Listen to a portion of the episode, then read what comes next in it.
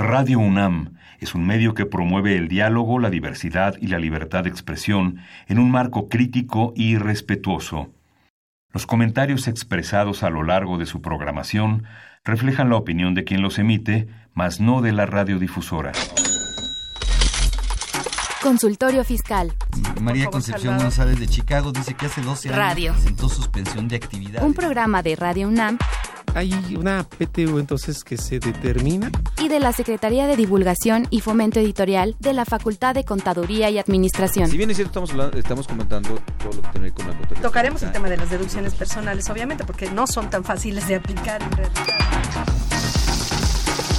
Consultorio Fiscal. Radio. Hoy con el tema de outsourcing para jóvenes y para mí es un gran honor tener como persona que me va a acompañar a platicar con ustedes este tema, porque no es una invitada, es alguien muy conocido por todos ustedes. Es, ella es co-conductora de este programa junto con otros maestros y un servidor. Entonces vamos a estar dos as- personas autoentrevistándonos sobre el outsourcing para jóvenes. Susana, gracias por estar con nosotros el día de hoy, gracias por acompañarme. No, pues es un honor estar aquí compartiendo esta mesa. Yo voy a dividir este programa, si te parece, Susana, en dos, en dos categorías. Eh, La primera categoría, ¿qué pasa si voy a empezar a trabajar, me van a contratar, pero parece por ahí la figura del outsourcing, qué debo cuidar, qué debo hacer, qué es el outsourcing, entenderlo un poquito. Y la segunda es, ¿qué pasa si soy emprendedor y voy a empezar con mi negocio y quiero saber cómo voy a contratar al personal y no caer en tentaciones porque hay, hay esquemas, hay medios fraudulentos, ¿no? Pues precisamente cu- cuando eh, muchos de nuestros eh, alumnos hemos escuchado que pues los contrata la empresa X y resulta que este y es la que les paga, pero resulta que ellos están con la empresa Y. Y entonces ellos todos los días acuden a prestar sus servicios a la empresa Y, pero quien les está pagando es la empresa X. Entonces ahí estaríamos hablando presumiendo que hay una subcontratación, ¿no? Sin embargo, eh, con la reforma laboral, esta se dio a finales del sexenio anterior, del sexenio que concluyó en eh, 2012, el 30 de noviembre se publicó la, la reforma a la Ley Federal del Trabajo y entró en vigor esta reforma el primero de diciembre de 2012, o sea, es una responsabilidad compartida de ambos sexenios. Y en este caso eh, se incluyeron los artículos 15 dentro de la Ley Federal del Trabajo y se establece en qué casos estas figuras donde una persona está contratada por la empresa X, pero presta servicios en la empresa Y, en qué casos esta eh, operación se considera como eh, relación laboral, porque ese es el primer tema, ¿no? Entonces aquí habría que ver que de conformidad con la Ley Federal del Trabajo, para que esta figura, en este caso que planteamos, no sea relación laboral o sea relación laboral, como queramos verlo, se dan tres supuestos. Si eh, todo el personal de la empresa cliente, de la empresa a la cual acude este joven a prestar sus servicios, que no es la que le paga, si todo el personal de esa empresa está subcontratado, es decir, esa empresa no tiene un solo trabajador inscrito, eh, como, como trabajador de esta empresa, entonces ya ahí eh, la- el, el joven que acude a prestar los servicios a la empresa Y, pues resulta que cuando le dijeron que era nada más trabajador de la empresa X, que es la que le pagaba, pues resulta que con la Ley Federal del Trabajo dice que no, que No. también es trabajador de la empresa En ese Y. primer supuesto, en ese Ajá. primer supuesto, si a mí me contratan y me dicen que me va a pagar la empresa X, pero yo voy a trabajar para la empresa Y, y se da ese supuesto de que la empresa Y no tiene ningún trabajador, entonces yo tendría dos patrones. Ajá. ¿Qué gano yo, Salvador Rotter, que me estoy contratando? ¿Tú eres el joven? Yo soy el joven. Ah, bueno. Bueno, aquí vemos dos jóvenes.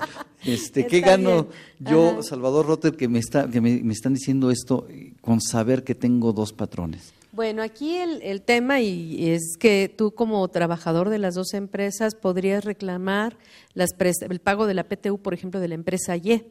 Si estamos partiendo del supuesto que la empresa Y no tiene trabajadores, pero sí genera una utilidad, entonces tú podrías eh, pedir que se te pagara también la PTU de la empresa Y en un momento determinado, ¿no? Y prestaciones, este, digo, ahorita estamos hablando de que no tiene ningún trabajador, pero vamos a otro supuesto. La empresa Y sí tiene trabajadores. ¿Te parece si Ajá. vemos este supuesto después de oír nuestra claro. la gustada sección de cuentas claras? Claro que sí. ¿Sabes si lo que te dicen es verdad? Entérate aquí, en Cuentas Claras. Cuentas Claras. Outsourcing. El outsourcing o la subcontratación se utilizan erradamente como palabras sinónimas, pues la subcontratación permite a las empresas recurrir a otra para que ésta administre el personal o su nómina. En tanto que el outsourcing implica la realización de ciertas actividades no prioritarias por parte de otra empresa para que el cliente se concentre en sus actividades preponderantes y conserve su posición competitiva. En México, algunos contribuyentes han usado la figura de subcontratación para eludir o disminuir su carga fiscal en el pago de impuestos como simulación de salarios o sin ser reportados al 100% al SAT recibos de nómina sin timbrar también afectan los derechos laborales en materia de seguridad social, como la carencia de prestaciones, no inscribirlos en el sistema de ahorro para el retiro o el Infonavit, o peor aún, relaciones laborales sin contrato. Estos y otros tópicos se abordarán en este programa especial dedicado a los jóvenes. Cuentas claras. Bien, Susana, comentabas de eh, qué pasa si no hay ningún, ningún trabajador en la otra empresa. ¿Puedo en un momento dado reclamar algunas prestaciones como la PTU? Por ejemplo. Por ejemplo, ¿habrá alguna otra? Bueno, podría reclamar, dado que es un patrón, yo podría reclamar todo, ya a ver qué gano, pues es, otra historia, ¿no? Pero ya hablando, por ejemplo, de un siguiente supuesto, donde, que es el otro caso que plantea la Ley Federal del Trabajo, donde también se considera que eres empleado de las dos empresas, es cuando, por ejemplo, tú vas como auxiliar contable a la empresa Y, y resulta que la empresa Y también ya tiene auxiliares contables. Entonces, en ese caso, por el hecho de tener trabajadores que están desempeñando la misma función como empleados de la empresa Y y subcontratar eh, trabajadores de la misma función, los trabajadores subcontratados también se consideran sus trabajadores. Y ahí podrías reclamar como auxiliar contable, si ves que el auxiliar contable de la empresa gana más que tú, este tiene un horario mejor que el tuyo, tiene prestaciones de previsión social mejores que las tuyas, pues ahí puedes reclamar todo, todo lo que tú no tienes, ¿no? Claro, esto también me da una ventaja porque tengo dos patrones. Así es. la empresa X, que es la que me paga, que me pague el sueldo, pero todas las demás prestaciones y la diferencia o mejoría de mi sueldo que me lo pague la empresa Y. Así es.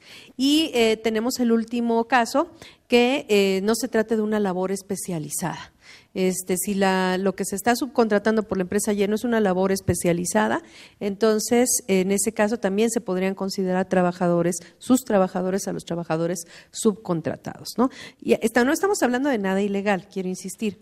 Estamos hablando de que siendo subcontratación puede eh, perder su eh, atractivo para la empresa contratante, porque es para la empresa Y, para la empresa cliente, porque de alguna manera si no se respetan o si, si no se tienen en consideración esos tres parámetros, entonces pues de nada le sirve haber subcontratado al personal, de todas maneras es personal suyo y tiene una contingencia de carácter laboral. Se tienen que dar las tres a fuerzas.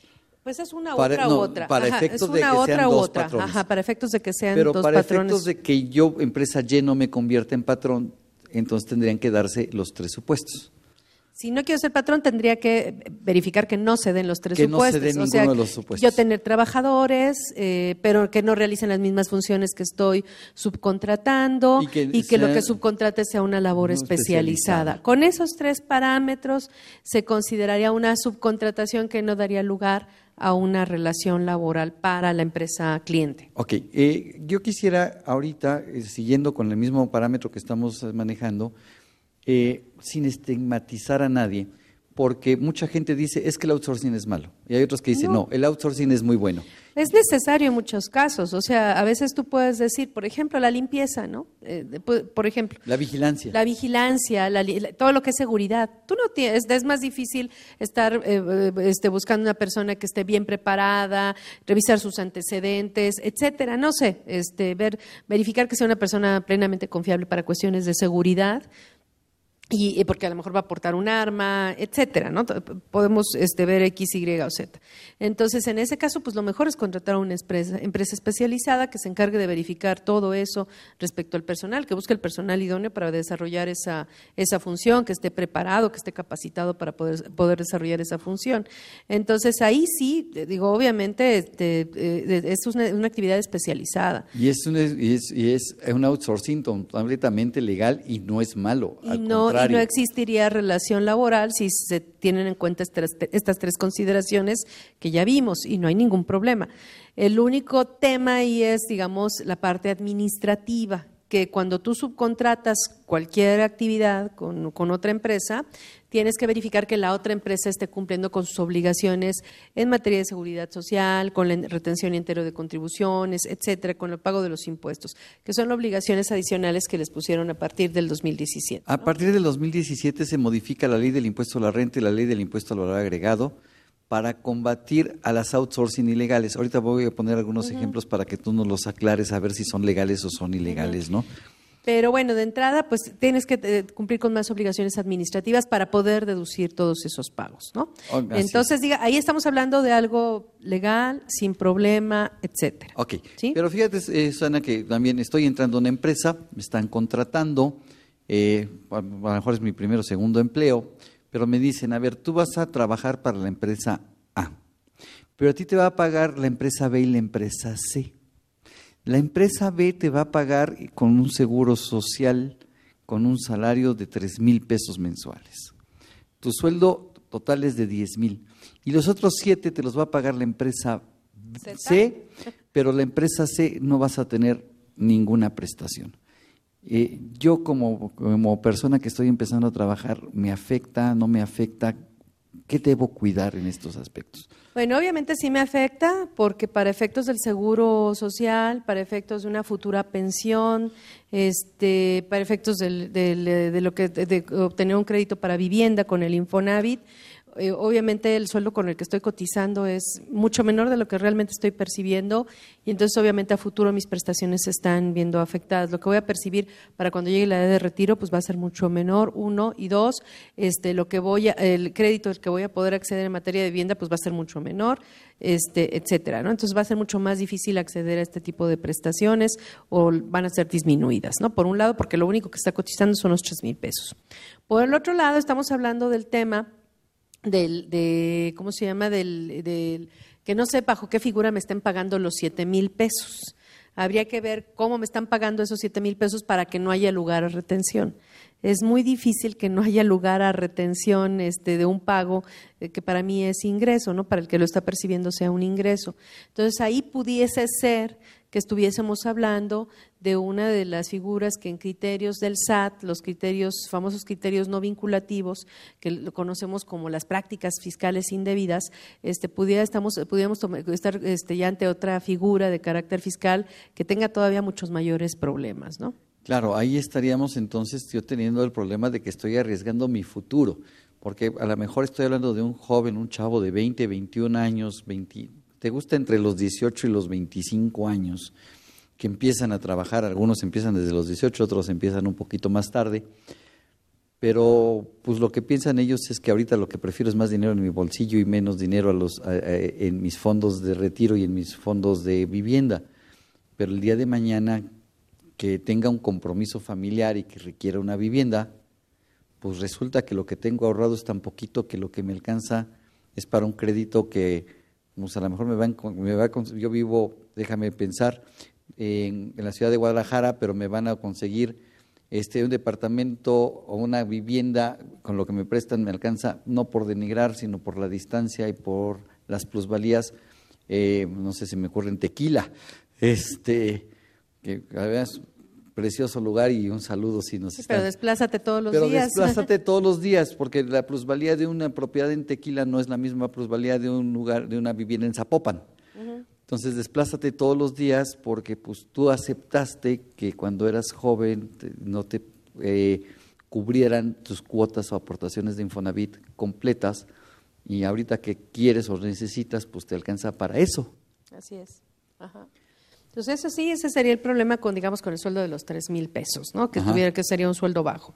Por el otro lado, estamos hablando de los siete mil pesos, que habría que ver este, bajo qué figura te los están pagando, porque ya de entrada ahí suena raro, ¿no? Sí. Eh, que te, te los, porque te los está, lo que me planteaste es que sí te los estaba pagando una empresa. Sí. Entonces, ¿qué tipo de, bajo qué concepto y qué tipo de empresa tendrá que ser para que no te esté generando Fíjate que me pago dijeron, de déjame, déjame escuchar, eh, platicarte de algunos conceptos que manejé, que he escuchado, eh, que me pusieron en una eh, sociedad de nombre colectivo y que lo que me están pagando es una despensa, que esos siete mil pesos son una despensa. ¿Qué opinas? Eh, bueno, las sociedades en nombre colectivo es uno de los eh, tipos de sociedades mercantiles que existen en la ley de sociedades mercantiles, que son seis, ¿no? Y en este caso existen dos tipos de socios dentro de las sociedades de nombre colectivo, que sean los socios industriales y los socios, eh, digamos, capitalistas, por decirlo de alguna forma, ¿no? Entonces, en este caso, lo más seguro es que esta persona la hayan dado de alta como socio industrial. Y en ese caso, la ley, del, eh, la ley General de Sociedades Mercantiles establece que a los socios industriales se les tienen que dar las cantidades que se requieran para cubrir sus alimentos. Y en ese caso, más que despensa, estaríamos hablando de, de alimentos. alimentos. El concepto de alimentos eh, del Código Civil Federal, pues es muy amplio. O sea, es no nada más la comida, es el vestido, es la casa, etcétera. Entonces, si te lo están dando bajo el rubro de alimentos, porque le están dando efectivo, este, no le están dando la despensa No, tal, le están dando bajo, le están pagando bajo el concepto de alimentos. En ese caso, el, el tema es eh, que es, es muy discutible que realmente lo que esté recibiendo esté exento. La ley del impuesto sobre la renta sí dice en el artículo 93 que están exentas las cantidades que recibas eh, por concepto de alimentos. Ajá. Eh, pero en este caso, el, el tema es que la misma Ley eh, General de Sociedades Mercantiles establece que esas cantidades que se le entreguen a, a los socios eh, industriales eh, como alimentos eh, no se le pueden pedir, no se le pueden este, después decir, ahora me las debes, ¿no? Y que se consideran a, a cuenta de pago de utilidades. Entonces, la pregunta es, ¿son alimentos o son, O son dividendos? Así si es. son dividendos, no están exentos. Ajá. De hecho, lo que dice es que tú determinas cuánto le toca de utilidades en el año y que si les entregaste de más, pues que ya hay, hay muere. muere, ¿no? pero si les Pero entregas- si les entregaste de menos, les tienes que dar la diferencia. Entonces, realmente, esto es una. Y de hecho, dice cómo se deben contabilizar en los estados financieros de la sociedad y dice que se, se contabilizan como eh, cantidades a cuenta de utilidades, anticipos a cuenta de utilidades. Entonces, en realidad estamos hablando que en realidad propiamente no son dividendos, no son alimentos, Alimentos. como tal eh, a los que se refiere la ley del impuesto sobre la renta y en la, eh, como exentos y la ley del impuesto sobre la renta no establece exención alguna para los dividendos entonces la propia ley en el artículo 49 si, mal, si no mal recuerdo de la ley general de sociedades mercantiles es donde establece el tratamiento de estos de estas cantidades que se entregan que no dice que sean alimentos dice son cantidades para cubrir los alimentos que se contabilizan como anticipos a cuenta, Cuenta de, de utilidades utilidades. entonces, en realidad no son alimentos como tal y eh, la ley, la, el SAT ha establecido que está en desacuerdo con estas prácticas, este, porque dice que precisamente ahí no hay una obligación alimentaria. No estoy tan, este, tan, a lo mejor tan convencida de los, de los argumentos que utilizaron, pero lo que ellos dicen es que no hay una, una obligación alimentaria, porque para eso se requiere que haya un obligado alimentario, un deudor alimentario y un acreedor alimentario, y que en ambos casos solo puedes hablar de personas físicas. Ajá. Pero este, yo, dir- yo me iría más a decir que está mal, más que por la cuestión de la, de la deuda alimentaria, me iría también o, o lo, apoyaría con la ley, el artículo 49, si no mal recuerdo, de la Ley General de Sociedades Mercantiles 47-49, que habla de que son anticipos, que se contabilizan como anticipos a cuenta de utilidades y que en realidad estamos hablando de, este, de una, un anticipo a cuenta de futuros dividendos que no tienen derecho a ninguna, a exención alguna, ¿no? Entonces, Claro. ese sería el caso de las, eh, de las sociedades de nombre colectivo y también aplicaría a las sociedades en comandita eh, por acciones y Las eh, cooperativas. las cooperativas sería otro, otra historia. Pero digamos que en el caso de esas que están aplicando la figura de los socios industriales, sería bajo ese rubro. Entonces, el- el hablando del joven, pues tiene dos problemas. Primero, lo están metiendo a una sociedad como socio. Y eso es muy grave en una sociedad de nombre colectivo porque me vuelvo responsable, ¿no? Sí, eres, eres, eres socio de una, de una eh, sociedad, entonces adquieres responsabilidad eh, legal y fiscal en un momento determinado. ¿no? Este, número uno, pues en todo caso, si no te están reteniendo, eh, obviamente la sociedad es la que le está dando mal el, el- eh, mal tratamiento, el representante legal, pues de entrada es el que tiene problema, pero obviamente te arrastra a ti porque tú eres el perceptor del ingreso, ¿no? Y como eso hay muchas otras figuras que se han inventado algunas personas que no es un outsourcing correcta. no Estamos es- hablando también de las sociedades civiles universales, Universales. del Estado de algunas entidades federativas, De- de como Yucatán. Yucatán, Ajá. donde también algo similar establece que a los socios hay que darles, a los socios hay que darles alimentos y también volvemos a, a lo mismo, ¿no? Y estamos hablando que digamos que es a lo mejor tanto menos común que las otras dos, ¿no? La sociedad de nombre colectivo y demás. Y estamos hablando del tema de las, ahora sí, de las sociedades cooperativas, que ya sería otro supuesto. En las sociedades cooperativas, eh, ahí los socios cooperativistas eh, perciben, digamos, eh, tres tipos de beneficios de la sociedad cooperativa.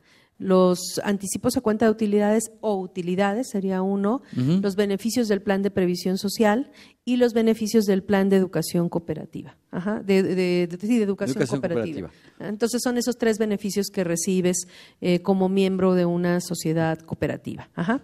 Los anticipos a cuenta de utilidades o utilidades, este, bueno, los anticipos a cuenta de utilidades se asimilan a salarios, entonces tendrían que retenerte impuesto sobre lo que te pagan como anticipos a cuenta de utilidades.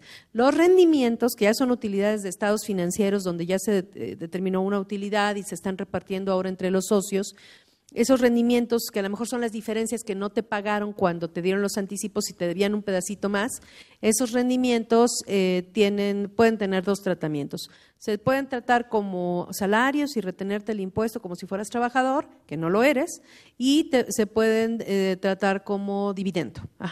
Eh, de ahí la sociedad es la que decide, dependiendo de todos los... de todas las cifras que tenga la empresa y, lo que ella decida si lo quiere deducir o no lo quiere deducir, ¿no? Que ese sería una- un, un- un camino. Y la previsión social, pues la previsión social, en realidad ahí había dudas si esa previsión social, qué tratamiento fiscal se le debería dar. Ya, con, ya hace años, ya se aclaró desde el 2009 o 6, si no mal recuerdo, 2009, si no mal recuerdo, este, modificaron eh, la ley federal, la ley del impuesto sobre la renta y se aclara que pues, la previsión social solo la pueden recibir trabajadores y miembros de socios coopera- eh, so- sociedades cooperativas. Cooperativa. Pero en ambos casos se establece un límite a la exención de hasta siete salarios mínimos. Este, si, tú, si, lo que percibes como anticipos a cuenta de utilidades o rendimientos más la previsión social excede de siete salarios mínimos, entonces la previsión social está exenta hasta un, un salario, salario, mínimo. hasta una UMA, ¿no? Ajá, hasta un bueno, hasta una UMA. Hoy una UMA. Una. Ajá. O este, y eh, tienes que elegir la exención mayor entre un, una UMA elevada al año o este, la cantidad que se necesite para llegar a siete, siete UMAs. UMAs elevados al año. ¿no? Ese sería, digamos, respecto a los beneficios del, eh, del plan de previsión social. Y pues la educación cooperativa es capacitación, esa no es ingreso, está fuera de los conceptos de ingreso en términos del, del artículo eh, que es 94 de la ley del impuesto 94, sobre la renta para... Ajá. Entonces, esto sería, digamos, para los socios cooperativistas. Si fueran socios de una sociedad cooperativa, ahí sí tienen que estar inscritos al Seguro Social, con lo que reciban como anticipos a cuenta de utilidades o rendimientos, eh, con los límites del Seguro Social de los 25 salarios mínimos. Se tiene que pagar el Seguro Social. El Infonavit no está considerado para las sociedades cooperativas, entonces no tendrían derecho al Infonavit por lo que No coticen en el, fondos. en el seguro social, ajá, nada más cot- cotizarías para seguro social, pero no para Infonavit. Eh, y ese, digamos, sería el tratamiento. Y las cooperativas, como tal, tienen más eh, requisitos para poder deducir los pagos a los socios. Claro, pero además aquí la autoridad, eh, la, la autoridad fiscal me va a llegar a revisar y me va a decir, ok, te están pagando a través de una cooperativa, demuéstrame que la cooperativa existe. Sí, de hecho ahí, bueno, existe una serie, el que más ha fiscalizado en ese sentido es el Infonavit, Ajá. este, para determinar la existencia de la cooperativa o no. Sí, porque como si es cooperativa no tiene Infonavit, pero si no me demuestras que realmente es una cooperativa, que creaste un ente diciendo que era cooperativa, pero realmente no lo era, entonces págame el Infonavit. Así es, es, es el que ha sido más duro, digamos, en esa, en esa parte, ¿no? Entonces, básicamente, más o menos son las figuras que se han utilizado, eh, que se consideran prácticas fiscales indebidas. No todas, o sea, no son del todo eh, prácticas fiscales, no, no está mal, vamos, constituir una sociedad de nombre colectivo, No, ni una sociedad cooperativa, ni, es más, si tú ves, por ejemplo, en el caso de la Ciudad de México, toda la parte de desarrollo social está apoyado en, el, en las sociedades cooperativas. Sí, porque esa es Este, la figura de una sociedad cooperativa. Así es. Entonces, realmente no, no hay que satanizar las figuras por sí mismas, pero este, aquí lo que, lo, que, ah, lo que ha satanizado estas figuras es el maltrato que les hemos dado. ¿no? Por un lado, lo que decíamos, por ejemplo, en el caso de las de nombre colectivo, considerar como alimentos exentos todo lo que le entregas al socio, que está mal, y creo que no estaríamos, no estaríamos bien en ese caso. Y en el caso de las sociedades cooperativas, que las prestaciones de previsión social en muchos casos se han entregado sin comprobante, sin este, en efectivo, sin ningún requisito, y eso es lo que está mal. O sea, lo que, eso es lo que está mal. La cooperativa per se no está mal. Lo que está mal es la forma en que hemos administrado y que hemos interpretado las disposiciones, administrado los planes de previsión social y, e interpretado mal, interpretado las disposiciones de carácter fiscal y legal. Ok, resumiendo todo esto que hemos comentado, Susana, eh, ¿qué consejo me darías o le darías a un joven que nos está siguiendo en este momento? De que revise si va a ser contratado por una empresa y le empiezan a manejar estas figuras. ¿Qué debe revisar? ¿Qué, debe estar atento? Déjame eh, eh, comentarte en qué casos tendría que decirle a ese patrón no y buscar mejor otro empleo. Pues yo creo que si él sabe que realmente estamos hablando de una actividad subordinada, donde está sujeto a un horario, donde está sujeto a una cantidad, una percepción fija, este, etcétera, eh, realmente eh, es una relación laboral y entonces pues decirle que no tiene por qué aceptar otra, otra figura diferente porque está contrayendo obligaciones que ni siquiera sabe de qué tamaño son, ¿no? Entonces, que cuide mucho lo que firma, o sea, si lo están contratando como trabajador con un horario este, de tal a tal hora, con un horario para comida, con etcétera, pues que pida un contrato de, trabajo, ¿no? que no, no permita otra, otra figura más que esa, porque realmente es, es, es, lo que está haciendo, es la realidad lo que encaja o lo que coincide con lo que está haciendo, ¿no? con, la, con la forma en que fue contratado. Que no permita nada más, porque eh, por un lado, si lo ponen como socio, pues está contrayendo este, otras obligaciones. Uno y dos, eh, si lo ponen como eh, si no le si, si, le están obligando a cumplir con horarios y demás, pues obviamente es absurdo que por otro lado digan que es, socio de X o Y, Z, ¿no? Y que a futuro, pues en muchos casos se está perdiendo prestaciones para, para su vejez, ¿no? Es que fíjate que es algo que yo he notado mucho y déjame ponerte un caso que me tocó vivir y me tocó vivirlo a mí. Eh, los jóvenes están pensando mucho en mi bolsa hoy y no me interesa mi futuro. Eh, tuve un caso de un muchacho que eh, llegó a pedir trabajo, se hizo todo el proceso de evaluación, etcétera, y llega un momento en que se le dice, pues sí, sí te contrato, ya pasaste todos los filtros, este va a ser tu sueldo. Este, y en, ese momento me dice, no. ¿Por qué no? Porque fíjate que a, no sé, 20 minutos más de camino de su casa, porque de hecho nosotros estábamos mucho más cerca de su casa, 20 minutos, media hora más de su casa, le estaban ofreciendo otro trabajo donde iba a recibir 100 pesos más al mes. 100 pesos más al mes. Pero en el otro trabajo le iban a pagar todo sin seguro social, sin prestaciones de Infonavit. Entonces, eh, se está dando mucho este esquema y la gente no está pensando en qué es lo que va a pasar cuando llegue a los 65. ¿Y después del temblor? hay que ver, qué, hay que ver qué pasó después, del temblor. a así también hay que ver que no tienes un servicio médico, este, vamos a suponer que tienes algún problema de salud prolongado, derivado. ajá, derivado de y prolongado, entonces, ¿quién te va a dar esta atención médica? ¿Quién te va a dar las medicinas? etcétera, ¿no? Y si en un momento dado perdiste tu vivienda, ¿Y quién te va a pagar el, periodo que no labores? Porque en la empresa, pues te van a decir, pues si no laboras no te pago, ¿no? Entonces, para eso existen las incapacidades, ¿no? O sea, del, el, pago, el subsidio por incapacidad por parte del Seguro Social. Entonces, eh, pues tienen que estar conscientes de todo esto, ¿no? Entonces, el mensaje para los jóvenes en esta primera parte del manejo de qué pasa si yo me, me están contratando sería, por favor, vigilen que tengan todas sus prestaciones y que las prestaciones sean completas, ¿no? Así es. Bueno, ¿te parece si vamos a una pausa y regresamos con la segunda parte que habíamos comentado? Claro que sí. Consultorio Fiscal Radio.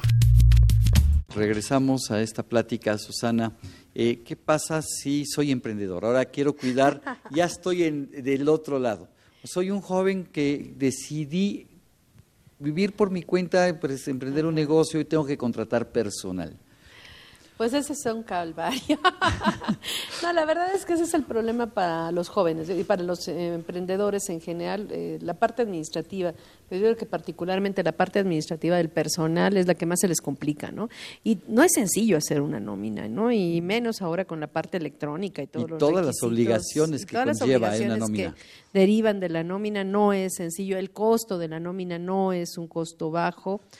Obviamente, en este caso, pues siempre, seguramente vas a caer en la tentación de este, incurrir en estas prácticas. Yo creo que ahí tendría que decirles, piénsenlo tres veces antes de, eh, de, de, por ejemplo, de hacer una cuestión de una sociedad de nombre colectivo o que le, preste, le presenten un servicio de subcontratación eh, bajo estas figuras, este, porque, bueno, no, no es tan sencillo y están eh, metiéndose en problemas no nada más el, el, patrón, sino además a los trabajadores también los está metiendo en Fíjate que yo le llamo eso el canto de las sirenas, ¿no? Las, las, los pseudoempresarios, pseudocontadores, pseudoabogados que llegan, este, dicen por ahí las leyendas, ¿no? Que el canto de las sirenas atrae a los hombres y los ahoga, a las sirenas en el, en el, en el agua. Y esto es muy parecido. Y- ¿Qué quiere oír un empresario? Un empresario quiere oír que le van a ahorrar costos, Que no va a pagar seguro social. que no va a pagar seguro social, que no va a pagar Infonavit, que no va a pagar un impuesto estatal, que sus trabajadores no van a pagar impuestos y por lo tanto tiene que erogar un menor costo porque ellos van a recibir una cantidad mayor.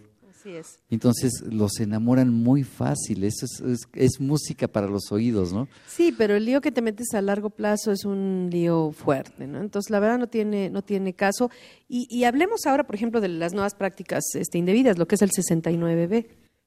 Efectivamente, Eh, si tú tienes a todo tu personal, tú eres el empresario y tienes a todo tu personal subcontratado, que ya vimos que de entrada, pues si crees que con eso te liberaste de la obligación, de las obligaciones laborales, estás muy equivocado, porque si tienes a todo el personal subcontratado, ya lo dice la Ley Federal del Trabajo que pues, ni le hagas al cuento, son tus trabajadores también, así como lo son de la, empresa eh, que los contrató, ¿no?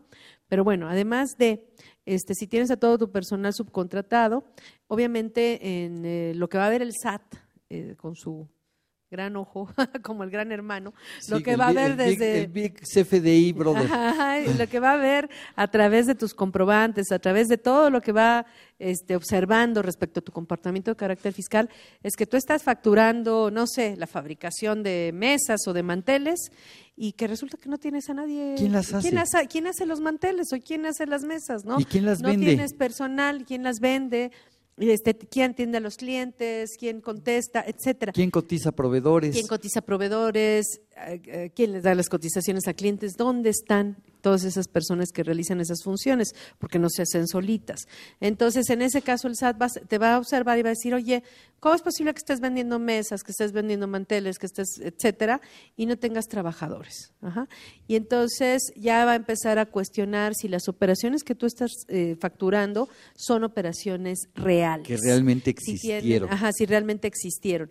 Y entonces, si, si entras en esta eh, presunción de que las operaciones son falsas y no le demuestras al SAT a satisfacción de que las operaciones son reales, pues te va a poner una lista negra en la lista del 69 y todos tus clientes van a estar enojadísimos contigo porque todos tus clientes van a tener que demostrar que la operación que realizaron contigo sí fue una operación real, de lo contrario todo va a ser no deducible. Fíjate, te voy a dar datos. No me creas mucho la exactitud de las cifras, porque, pero eh, en este año la autoridad ha publicado alrededor de 17 mil presuntos.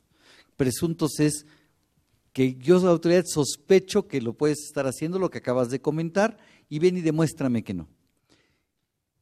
No de específicamente esos 17 mil, porque hay, hay publicados en los 16 y en el 15 pero más o menos mil, entre mil y mil trescientos ya han sido boletinados como que efectivamente sus operaciones son ficticias. Son que más, ¿no? Porque yo me acuerdo que vi la lista de la lista definitiva. Pero las, las listas definitivas van publicando pedacitos, pedacitos, pedacitos, No, y ha habido pero muchas. Las Ah, no, puedes no, no. bajar, puedes descargar todo el archivo. Ajá, pero fíjate que, no, ya lo que estoy hablando, sí son mucho más, pero los que se han publicado este año, Ah, ya. los ajá. que han sido boletinados este Sí, año, sí, los que sí, se han agregado a esta No, a es esta enorme lista. la lista. Bueno, déjame decirte nada más para poder enviar una pausa, un dato más. De esos 17 mil, ¿cuántos le pudieron demostrar a la autoridad que no son vendedores, que sus operaciones son reales? ¿100? No, menos, bájale. Yo, bueno, yo vi la cifra en, en enero, febrero de este año, que no eran La 17 mil, eran 2 mil en ese tiempo Así ya de es. los definitivos, y los únicos que habían desvirtuado eran 10. 10. Bueno, este Ahorita, año, ¿cómo va? este Ajá. año, este año, nada más los que han desvirtuado este año, 36. Sí, sí te creo. Las cifras no tienen nada que ver una con la otra, y el crecimiento de la lista, de la lista definitiva, es Es impresionante. impresionante. Y de, la pres- y de los presuntos es impresionante. Sí, es pres- impresionante. Yo me acuerdo que la lista definitiva creo que la vi por enero, febrero en 3 mil y hace poco la acabo de ver, ya supera los 10 mil, no me acuerdo cuánto, pero ya es mucho mayor. ¿no? Y para irnos a una pausa nada más, si tu empresario crees que solamente están boletinando aquí personas morales, no.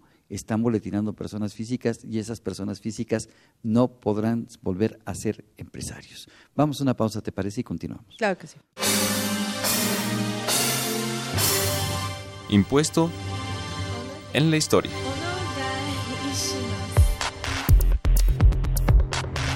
¿Cuándo nació el RFC? Estas siglas corresponden al Registro Federal de Contribuyentes y al inscribirse en él, un ciudadano se convierte en contribuyente. Quiere decir que inicia actividades productivas, comerciales o se incorpora a un empleo. Antonio López de Santana, en su decreto 2221, con fecha del 15 de noviembre de 1841, que estableció los principios para el control de causantes. Hacia 1957 existían diversos padrones por tipo de impuesto. Cada uno funcionaba independientemente, por lo que era común que una persona tuviera varias claves según los impuestos a los que contribuía. El 29 de diciembre de 1961, el Congreso de la Unión decretó que se reformaran y adicionaran diversos artículos del Código Fiscal de la Federación, y con ello se creó lo que en su momento se denominó el Registro Federal de Causantes. Impuesto en la historia. Qué interesante saber cuándo nace el Registro Federal de Contribuyentes, que antes se llamaba Registro Federal de Causantes y que antes era de un impuesto cedular y pagabas los impuestos dependiendo cómo operabas. Pero a ver, platicaste, Susana, regresando al tema, platicaste qué pasa si no tengo empleados, pero hay más hipótesis para caer en este 69B. Sí, bueno, de hecho este 69B, pero creo yo que tiene un origen contable, este, porque ya antes, hace pocos años, el 69B nace en 2014 y ya desde el 2008-2010 los tribunales habían dicho que si las operaciones no tenían sustancia económica, pues entonces que el SAT sí tenía facultades para poder eh, rechazarlas. Entonces, eh, este 69BB tiene un origen en las normas de información financiera, en el postulado de sustancia económica. Es si la operación no tiene, no puede demostrar que es real, que no tiene sustancia económica, pues no, no se puede deducir, ¿no? Y entonces, en el 69B dan tres supuestos: que no tengas trabajadores, que no tengas infraestructura o que no tengas equipo. Si esos son los supuestos, de entrada la operación se considera falsa, no tiene sustancia económica y entonces esto para esto se creó, para esto se creó para combatir la- la- el uso de facturas falsas, de la venta de facturas, ¿no? Ese 69 se creó para ese efecto.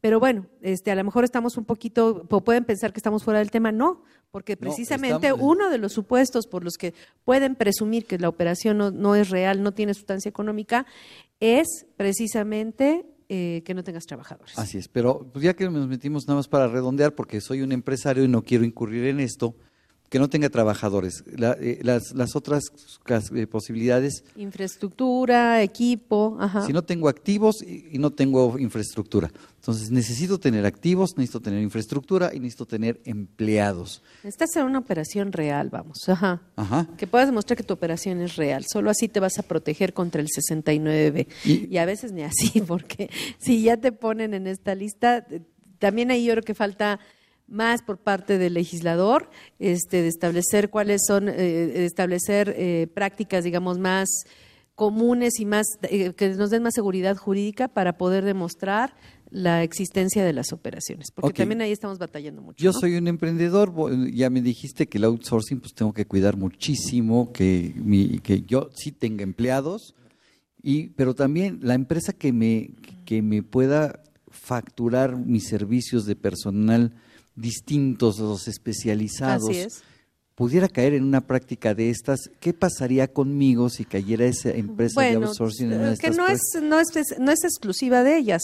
Cualquier proveedor mío podría Ah, caer cualquiera. en sí, cualquiera ca- podría caer en esta en este 69B, ¿no?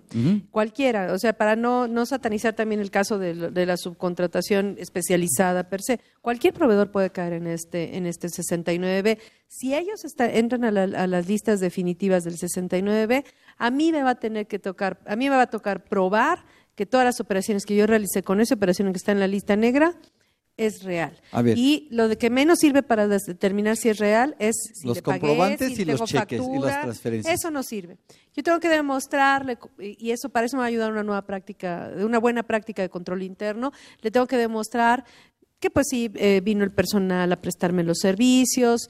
Hablando de la subcontratación, pues que me cerciore de que él pagaba las retenciones del ISR, que, tenía inscritos a los trabajadores en el IMSS, este, que estaba pagando las contribuciones, que tenía una opinión de cumplimiento limpia, etcétera, etcétera, etcétera, etcétera. ¿no? Así es, entonces necesito, y si estoy comprando mercancías, si me están facturando bienes, pues saber dónde están esos bienes, cuándo fueron Tengo que tener mi entregados. control de inventarios, tengo que tener notas de entradas al almacén, ¿Qué a lo mejor remisiones, seguirle la huella al material, si fabriqué algo, bueno, es tener una, una orden de, de producción con todos los materiales que produje y luego cuando lo vendí, etcétera, etcétera. ¿no? Todo eso me va a dar la sustancia económica o materialidad que se habla mucho de, en la los- operación, de la operación. Ajá, de la deducción, ajá, Así es, y eso es algo que tiene que ver mucho con la subcontratación. así es. Sí, parece que no, parece si era que nos hubiéramos desviado del En- tema. pero, pero, o sea, son de las cosas que tengo que cuidar respecto a cualquier deducción, pero como está ligado al tema de personal y el no tener personal es uno de los supuestos de presunción, pues eso puede ser el, el- el problema, ¿no? Eh, ¿Puedo yo caer? Si yo no tengo empleados, ¿puedo yo caer en esa Puedo lista? caer en el 69 si, y si no logro demostrar eh, por qué no tengo empleados, ¿no? Ajá. Claro, y entonces el que yo caiga en el 69B podría ser que no pueda volver a operar con, es- con Pues ese... mis clientes van a estar furiosos de entrada porque, ¿Por qué? porque todas las deducciones, todo lo que me compraron, que ellos dedujeron, está en, en- eh, se está cuestionando y si no se de logra duda. demostrar que la operación fue real, entonces de entrada el SAT les va a decir, pues corrige tus declaraciones y si no las corrigen ya puede derivar hasta una situación de carácter penal. hasta una ellos. situación de carácter penal.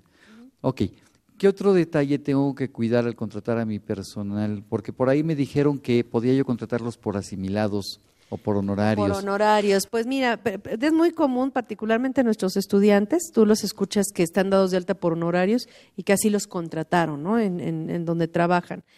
Eh, la verdad ahí luego no, no están conscientes. A lo mejor los contadores todavía tienen un poquito de más información respecto a esos temas, pero si hablamos de otro tipo de, de egresados, de otro tipo de estudiantes, pues no tienen idea de en lo que se están metiendo, no saben de todo lo que implica ya tener obligaciones de carácter fiscal mensuales, presentar una declaración informativa de operaciones con terceros, eh, presenta de llevar contabilidad. Entregar la contabilidad este, probablemente al Bueno, SAT. lo más seguro es que ahí estés en el RIF, En el- porque hasta dos millones de pesos eh, honorarios eh, y régimen general de actividades empresariales están en el régimen de incorporación fiscal junto en la contabilidad, perdón, La en contabilidad mis cuentas, de, mis de- cuentas, de mis cuentas de, que, que es el mismo programa que utilizan los del régimen de incorporación fiscal. Pero este, a lo mejor la parte contable, como no llegas a ese monto, a lo mejor no te preocupa. Pero a final de cuentas tienes la declaración informativa de operaciones con terceros, que si no la presentas, pues es una multa que te gusta de 10 mil pesos más 10, o menos. 12 mil pesos. 10, 12 mil pesos por declaración por, Por mes, mes. que vas a tener que pagar en algún momento determinado. Tienes que presentar las declaraciones mensuales. Si no lo haces, eh, pues te van a multar. Se te olvida, te, te dan tu dinero y tú crees que ya ese dinero te lo puedes gastar y se te olvida que tienes IVA que pagar que tienes ISR que, que, pagar tienes ISR probablemente. que pagar probablemente. Entonces, vamos, se vuelve una bolita de nieve, ¿no? Entonces, el hecho de que te dan de alta por honorarios es un dolor de cabeza si no lo cuidas bien. Si te dan, si te das de alta como asimilados a salarios, pues de todas formas no tienes ninguna prestación de, de previsión social, no tienes, no estás inscrito al seguro, no estás inscrito al Infonavit, entonces no tienes eh, nada más, y aunque a lo mejor te están reteniendo tu impuesto. Híjole, eso se vuelve un calvario. Y si soy patrón y voy a Y pagar... si eres patrón y les pagas de esa forma, eh, pues si se determina que si te revisan y ves que ven que relación laboral, pues estás en juego de la deducción y está en juego y te, va- te pueden determinar un crédito fiscal en materia de seguridad social. Bien, hablando de calvarios, ¿te gusta que vamos a, a nuestra gustada sección del calvario Claro que fiscal? sí. soy el jefe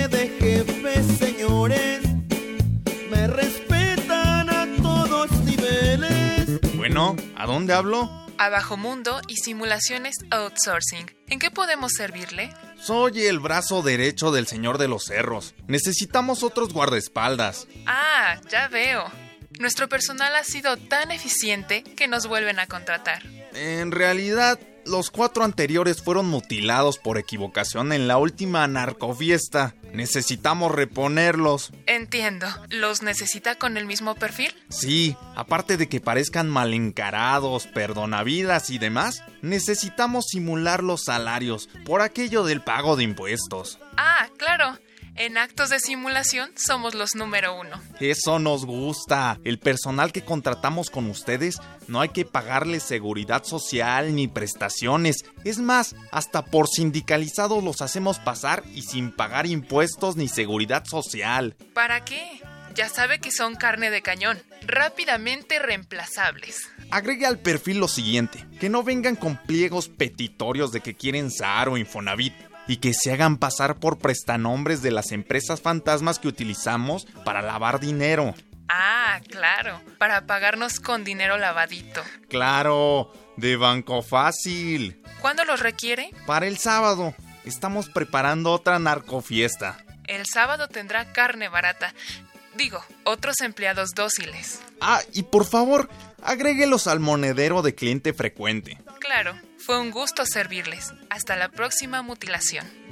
Muchos grandes me piden favores porque saben que soy el mejor.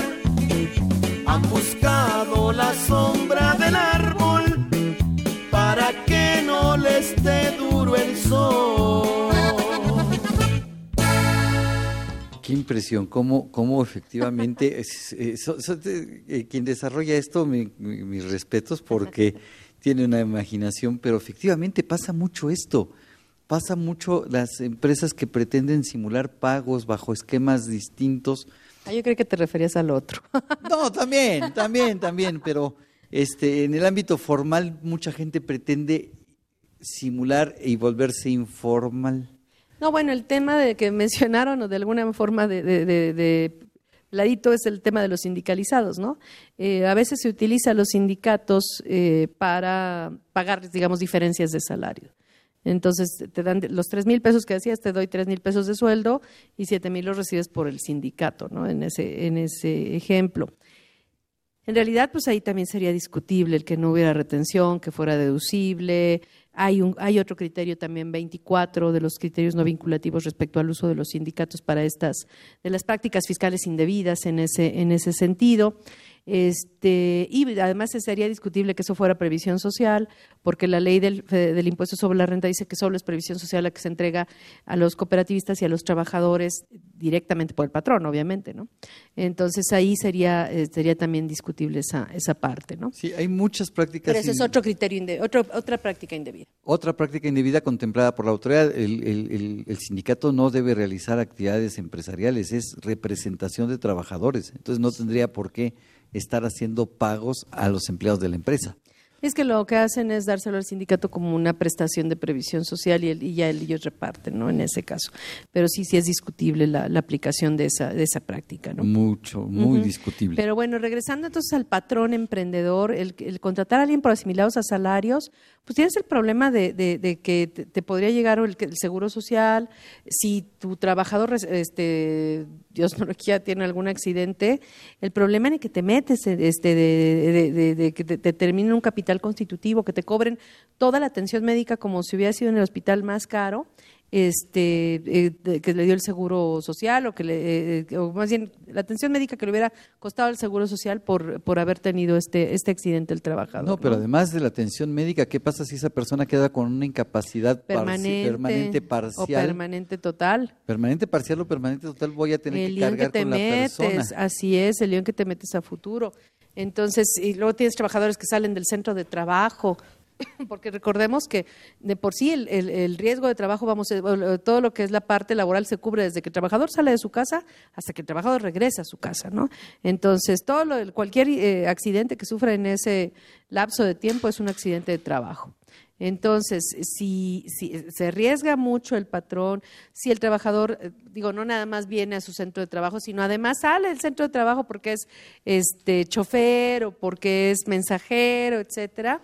En fin, en ese caso está todavía sujeto a mayores riesgos. Entonces, este, está este- arriesgando mucho más. Este joven emprendedor que está contratando a personal bajo estos esquemas, cualquiera de los que hemos platicado, suponga- suponiendo que tengamos este, en esta empresa 100 empleados a través de los esquemas que ya platicamos, todavía además tengo que preocuparme porque esos 100 empleados son mi responsabilidad desde que salen de su casa para venir a trabajar.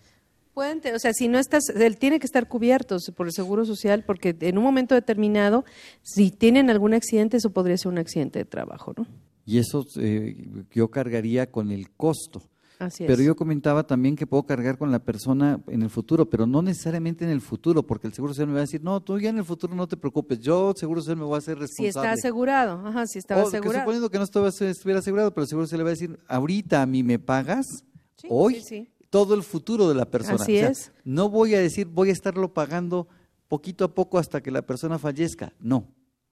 Hoy le pagas al Seguro Social, como era mexicano, hoy le pagas al Seguro Social todo lo que el Seguro Social requiere en un cálculo actuarial para pagarle de aquí a que el señor fallezca su pensión dependiendo la proporción de afectación que haya tenido la persona. ¿Para qué te metes en esos líos, no? Claro. ¿Para qué te metes en esos líos? Entonces, mejor eh, pues contratar a los trabajadores, inscribirlos al seguro social. Eh, sabemos que es un costo, no es barato en No. ese caso. Pero pues vamos, así están las leyes. En ese- Pero no es barato porque, mi- mira, sí efectivamente me infla mucho los costos, ¿no? Y de repente dices, ay, es muy caro, pero a ver, voltea a ver lo, que- el beneficio que te va del Seguro No, Social. sí, por supuesto que sí. Eh, obviamente, digo, eso, eso es indiscutible en ese caso, pero lo ven como algo que es muy Sí, oneroso. Todos, todos los Dependiendo, obviamente también, hay, hay empresas que realmente sí tienen un buen margen de utilidad y, y- y de todas formas se preocupan como el que sufre para pagar la nómina de cada semana, este, no sé, como que no, no, no les agrada en sí la parte del seguro social, tengan o no tengan.